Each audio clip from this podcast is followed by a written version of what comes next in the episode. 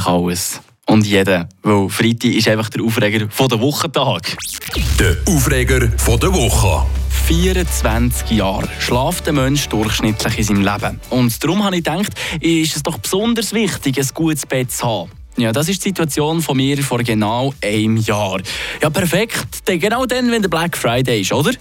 Bin ich googeln gefunden habe ich ein super vertrauenswürdiges Unternehmen. Äh, sie heißen so wie eine Frau könnte heissen. Alle Matratzenkenner wissen genau von welcher Bude dass ich da rede.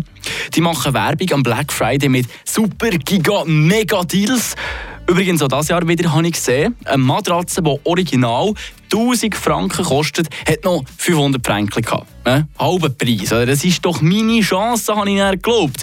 Ja, es ist, es ist dann auch beim Glauben geblieben. Äh? Ja, nachdem ich mich abgemüht habe, das eigentlich auszupacken, ohne die Matratze irgendwie noch zu verschneiden, äh, da bin ich das erste Mal drauf gelegen. Schlafen wie auf Wolken, das ist definitiv übertrieben für das Ding. Äh, da kannst du schon drei Lagen Schaumstoff auf ein paar Lättchen drauflegen. Das ist etwa das Gleiche.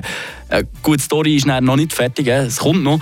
Weil zu diesem super giga mega Deal ist auch noch so ein Topper inbegriffen der noch besseren Schlaf verspricht.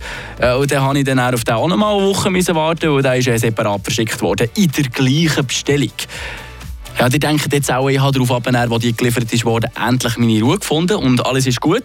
Nein, leider nicht. Es ist nie passiert.